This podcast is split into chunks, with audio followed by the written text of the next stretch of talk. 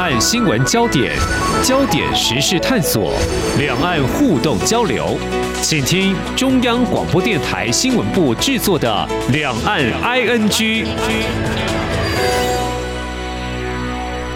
听众朋友您好，我是黄丽杰，欢迎收听《两岸 ING》节目。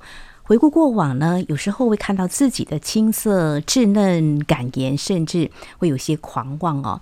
呃，但是呢，一路不改啊。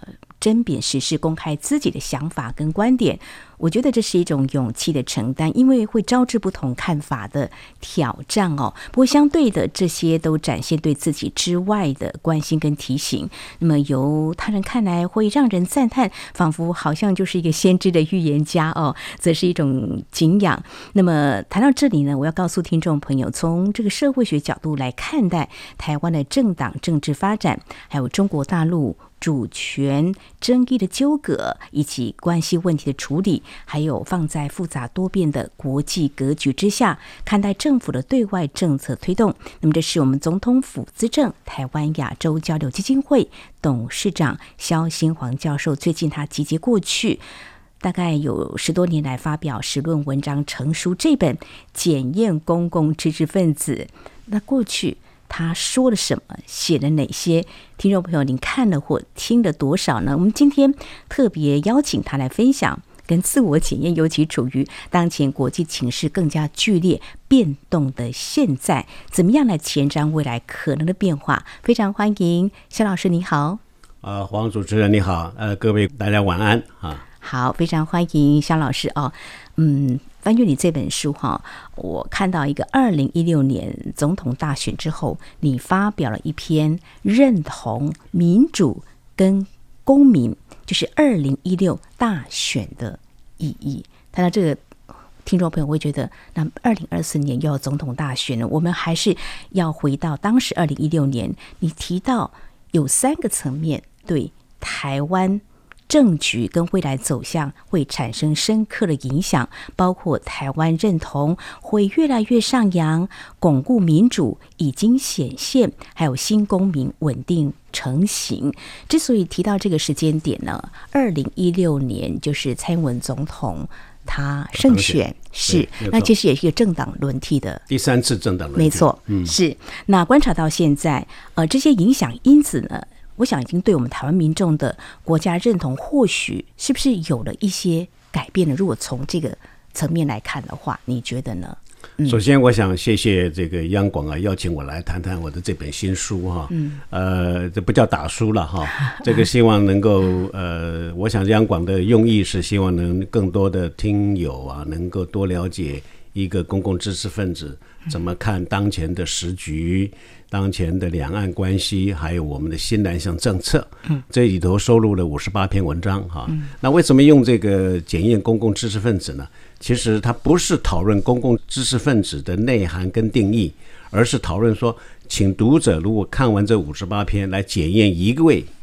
公共知识分子，嗯，那就是我，啊、那我愿意被检验啊，让大家来看看。嗯、所以这个意用意是这样的啊。讲到刚刚讲的这个第三次政党轮替啊，其实我们台湾这是一个政治奇迹哈，在短短的二零二零零零年啊，我们第一次政党轮替，一九九六年第一次总统民选哦，事隔四年就有政党轮替，嗯，然后经过八年。然后又第二次政党轮替，然后再八年又第三次政党轮替。嗯，那么呃，刚刚主持人提到这个三点的这个趋向哈，是。那整体来说还是没变啊。那这个台湾认同呢越来越加强，但是这个认同呢必须要靠我们去维持。嗯，也就是说，有了台湾认同，新的国家认同。建立以后，并不表示它永远就会存在，永远就会上升。我们必须要用政策、用民间社会的力量去呵护它，去保护它，然后来确保我们国家的定位。这个努力从二零一六到现在已经七年了。我看到的趋势是我们必须要更努力去保护我们的新国家认同，这是第一点。那第二点就是巩固民主，它的确已经存在了，大家不会认为我们要回去这种威权，这个趋势也不会变。但是呢，我们要大家也心里有数，民主来了，并不表示它永远就会存在。嗯，它还是需要我们去保卫。嗯，所以民主要被保卫，那就是从二零一四年太阳花，那就是很典型的，当时的口号叫什么？自己的国家自己救啊，自己的国家自己救。这个口号真的是非常的响亮，而且是现在很多人说自己的媒体自己救，自己的学校自己救，自己的 什么的自己救，那就是说要靠自己力量，这是我们的。嗯，民主是我们建立起来的，一九八零、一九九零、两千年政党轮替、宪改等等。那这第二点趋势，说它趋势还是在，嗯，但是要靠我们更多的努力。第三个就是新公民的这个形成，新公民就是说，一方面是公民年轻化，这个趋势也不会变。嗯，但是呢，所谓新公民还有一个就是现在会出现很多网络公民。啊，那这个网络公民是善变的，不见得要求甚解的。那这个政党也好，政治人物也好，或公民社会领导人物也好，都要面对这样的一个挑战。所以你就要说理要更清楚。要能够以不至迎合，是要说服这些隐形或者是显形的公民。这个也就是说，这个挑战也是存在。所以新公民是越来越多，嗯，新公民挑战越来越大。所以怎么样去呃让公民能够合乎理性，然后我们促成一个新公民社会，这是我们的任务。嗯哼哼，好，您提到二零一六年您所提到的这个认同民主跟公民这三个影响的这个层面的因子呢，还是没有改变的，但是要善加维护。新国家认同指的意思是，新国家认同就是说，过去我们是泛中国嘛，啊，泛中国的就是大中华民族主义。这个中华民国包括台湾，还包括大陆啊，那这种就是比较不务实的这种认同。然后呢，呃，两岸一定是一家亲，然后等等等等，这些比较泛的。那我们现在就是说，我们要务实，台湾就是我们的乡土，也是我们的国家，这个要确认出来。所以两岸的关系也就因此改成质变。那也因为两岸的关系的质变呢，也产生了两岸关系的新局面。这个局面。可能也会造成一些紧张，那我们要去面对。嗯、所谓新国家认同，就是以台湾作为主要的对象，作为我们认同的对象。嗯，因为从各方面来看，台湾是一个显性存在的国家体制了。体制，哎，这个毫无疑问的。至于未来会怎么样，这要看未来。好啊，看未来我们怎么样去沟通，怎么样去对话。但是我们一定要自己先站稳啊。你如果自己不站稳，就一天到晚要喊着要跟人家对话，那不是只是声音来来往往而已，或者耍嘴皮嘛。嗯，所以我认为就是自己要先站稳，站稳那在哪里？你不能站在中央的台湾海峡中间呐，这个是回波逐流啊。嗯，你要站在台湾这块土地上。嗯哼，这个就是我讲的新台湾认同。嗯哼，中华民国台湾，中华民国台湾是的。OK，好，那要谈对话，等一下我们也会触及到这个面向哦。那先谈这个维持现状，因为我们也留意到很多的这个民调，包括官方的，还有民间的，都会触及到维持现状民意的一个选择哈。您对二零一五年以来国民党还有民进党政府主张立场这？民调显示，关于维持现状哦，你观察有没有一些差异？就是说，国民党跟民进党他们所知的维持现状，但是民调可能会有议题的设定。维持现状民意在台湾人心目中的内涵跟真谛到底是什么呢？嗯哼，维持现状，我们可以用很抽象的概念来看啊，就是两边不动武啊，两边不制造紧张，两边都希望能够来谈谈未来的方案会是什么。但是没有一边可以去霸凌另外一边。现状是什么？现状坦白讲，就是有下面这三个最基本的条件，就是一边叫中华民国或者中华民国台湾，另外一边是中华人民共和国。这两边呢，这两个国家就是不隶属嘛。他们的公民不是我们的公民，我们的国民也不是他的国民啊，因为也没有享受国民待遇啊，嗯，对不对？所以这个是互不隶属，也互不代表，这是第一个，就是现状是如此。嗯，那有人称它叫治权，嗯哼，治权不相容啊。那说，哎，我们主权可以来谈谈吧？那个问题是治权没有，怎么谈主权呢？所以治权是实，嗯哼，主权是虚。那问题是你要先虚再实，还是先实再虚？我主张先实再虚。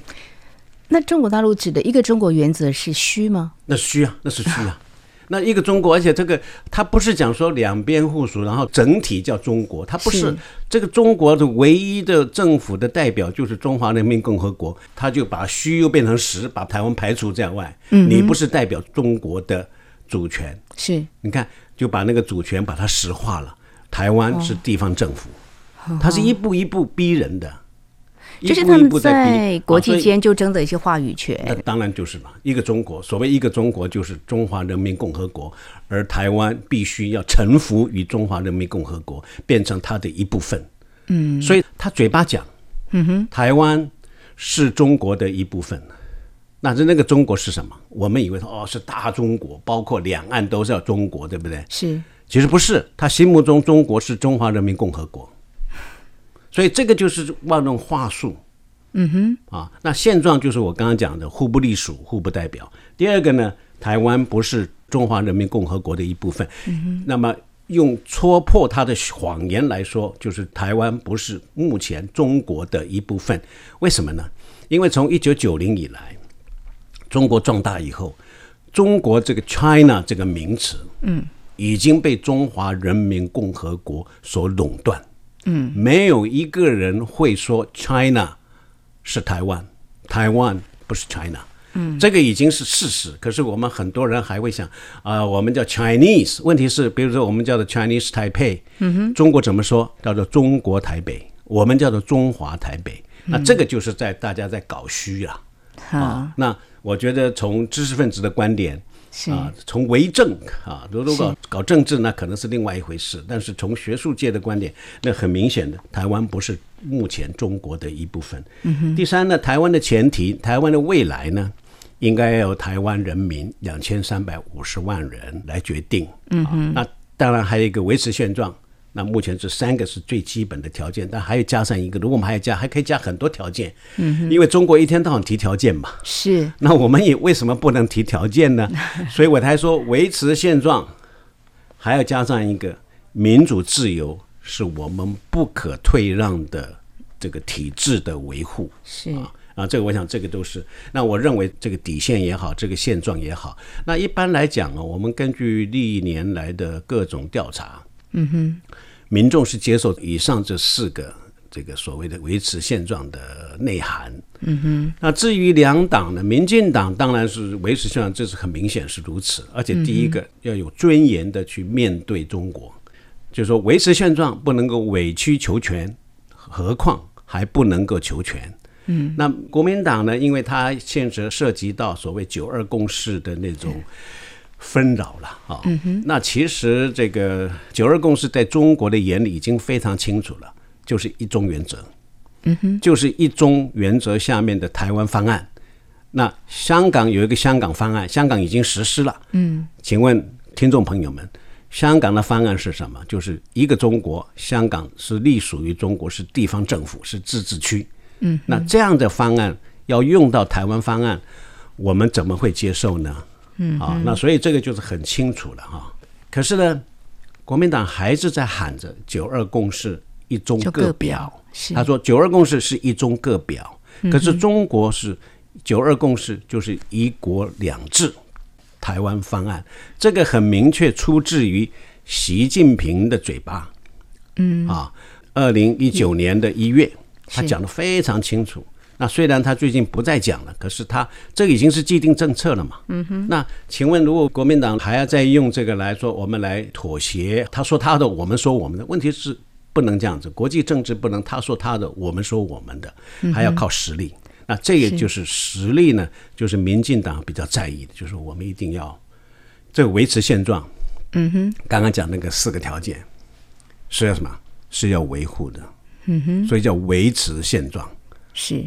Status quo 是现状，但是 maintain the status quo，这要靠努力，这要靠毅力，还要靠实力啊！所以我们一定要防卫自己啊，军备要够啊，哈，民防要够啊，心防也要够啊。那就这一点而言呢，过去几年呢，呃，在蔡英文的主政下面，是国防的被受到总统府的重视，是听他们军方说是历年来最高的。嗯，啊，那也就是说，你要靠实际的措施跟这个作为啊，去维持现状。那民众也希望能够维持现状。民进党这方面的确是下功夫，国民党这方面我们就没有看到他如何去维持现状。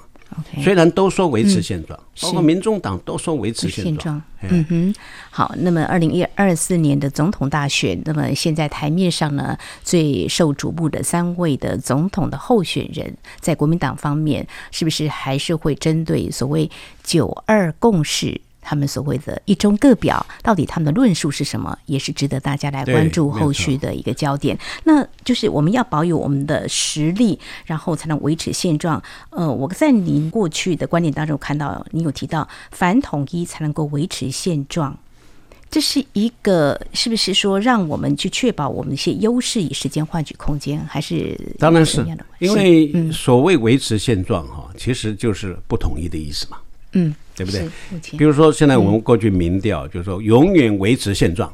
嗯哼，什么意思？就永远不跟中国统一嘛，哈，也不跟你。第二个，维持现状以后再说。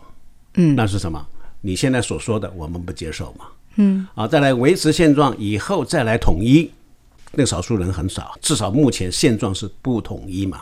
是。那么再来是维持现状以后再走独立。嗯，那也就是说。都是维持现状，就是都不接受现有的统一方案，因为现在的统一方案是不被我们所接受的，是对台湾非常不公平的啊，所以不是对等，也不是民主，也不是透明，一边说了算，那明明的就是要台湾臣服啊，要台湾听话啊，所以他这样说，只要接受一中原则，什么都可以谈，那这个叫哪里是对等呢？啊，所以这个呃民意。的确是我，所以整个的分析起来呢，就是不接受统一方案，嗯哼，就是维持现状，用比较简洁的说法叫做反统一。啊，或者拒绝统一是维持现状的必要条件，嗯哼，啊，的确是如这听起来有点政治语言了哈，有点像是一个口号，不过你事实上就是这样子嘛，嗯哼，因为你从去统计数字来，然后把这个所有的刚加起来，就百分之八十几是要维持现状。嗯，那维持现状是什么？就是不接受统一嘛。嗯啊，而且如果你再去细分哈，就是呃，从长远来看，要统一的还是要独立的？独立的反而比较多。嗯，好像这几年的民调趋势的确是这样。也就当然这要看条件。嗯、是，我们也不是莽撞，而且何况现在台湾作为一个。国家中华民国虽然我们的邦交国很少，但是我们这个护照一百多个国家都可以去，嗯、然后我们在驻外代表也有一百个，啊，那也就是说，大家认为台湾就是台湾，台湾 is 台湾，台湾 is not China 啊，像这些就是现状，就是 status quo。所以坦白说，国际上对于维持现状啊的共识其实是蛮大的，蛮明显的。美国他们的立场是不是也会让我们感受到，就是维持现状嘛？维持现状，也就是说没有一边嗯可以来改变现状。是好，那所以也就是我们为什么花刚刚花这么多时间跟主持人讨论了，什么叫做现状？嗯哼哼哼，什么叫做维持现状？是，所以我才用一句话来说，维持现状就是不要统一，但是另外一个角度来看，也不必急，也不必喊独立。嗯哼，因为我们已经。是一个独立自主的国家，它的名字叫做中华民国。嗯哼，啊，那这个名字可以互换的啊，中华民国台湾就是我们。嗯哼，好，非常谢谢呃肖老师您的解析哈。那接下来在节目当中，我们要再来探讨的就是说，其实在我节目当中，针对呃有时候两岸有些状况的时候呢，我们总是会问说，那。中国大陆底线到底是什么？我们是不是踩到它的底线了呢？所以中国大陆会来施压啦，让一些我们的邦交国啦，或是说有实质关系的一些国家呢，他们会受到这样子的一个对待。我们总是呢会想说中国大陆的底线是什么？但是呢，我看到过去针对当前的两岸时事，你特别提到，其实我们要光明正大提出台湾的底线。而且你还特别提出台湾底线有六个要件，首先想请教肖老师，为什么你觉得台湾的底线要坚定的提出来？因为我们大多说台呃两岸的未来哈，大家要讨论嘛，嗯、是。这个我也认为可以开放的来讨论台湾的未来哈，跟或者说两岸的未来是什么？嗯哼，这个台湾的未来当然优先于两岸的未来，嗯，不是为了两岸的未来而来决定台湾的未来哈。嗯，所以中国都在讲不要踩底线呐，不要踩他的红线。嗯，那我们好像很委屈。啊，好像我们不能，好像坏人是我们，我们不要去动怒他，所以常常讲说，知道他是坏人嘛，我们就不要去惹坏人嘛。这哪里叫是非呢？这没有是非，就完全也没有对跟错，好像力量大了就是对的了。所以我觉得台湾也要提出我们的底线。这个为什么？这个也呼应一些人说要对话，不要对抗。好，那对话两边的立场是不是要先说清楚？嗯我们谈判呢？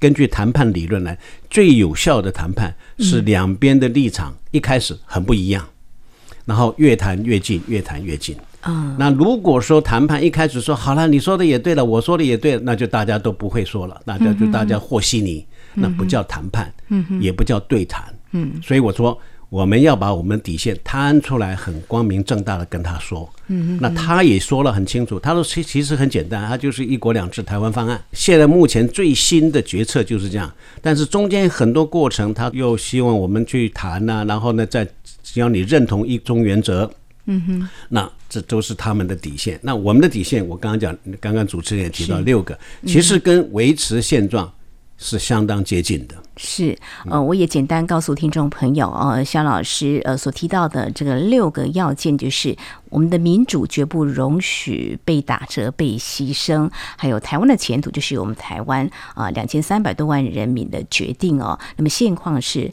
两岸是我们中华民国跟中华人民共和国互不代表、互不隶属的一个现实状况，这也是蔡英文总统常常会提到的。还有两岸现况要维持，两岸关系也应该要和平稳定的来发展，还有维持两岸现况，就是不接受以统一为唯一的一个前提，嗯的一个一中一国原则或架构，还有两岸未来关系对话交流谈判，必须在民主、和平、安全跟透明四个原则之下来进行哦。那谈到这个部分的话，我想进一步来请教肖老师，就是您提到的民主、对等、安全、透明这四个原则，相信。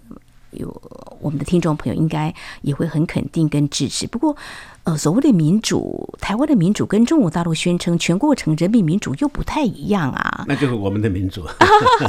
OK，就是说你不能说你也有民主，嗯、我也有民主。那我们来谈谈我们的民主是什么嘛？嗯，是的，也就是说必须是一个国际规范体制下面所定义的民主。嗯啊，和平也是你不要拿枪来对来对谈呐、啊。哦，嗯，然后那个安全，你必须不要威吓我们了啊！像最近这个，他没有一天没有飞机、没有军舰在这边扰台，是那绝对不是安全嘛？那你想想看，台湾人民怎么会接受呢？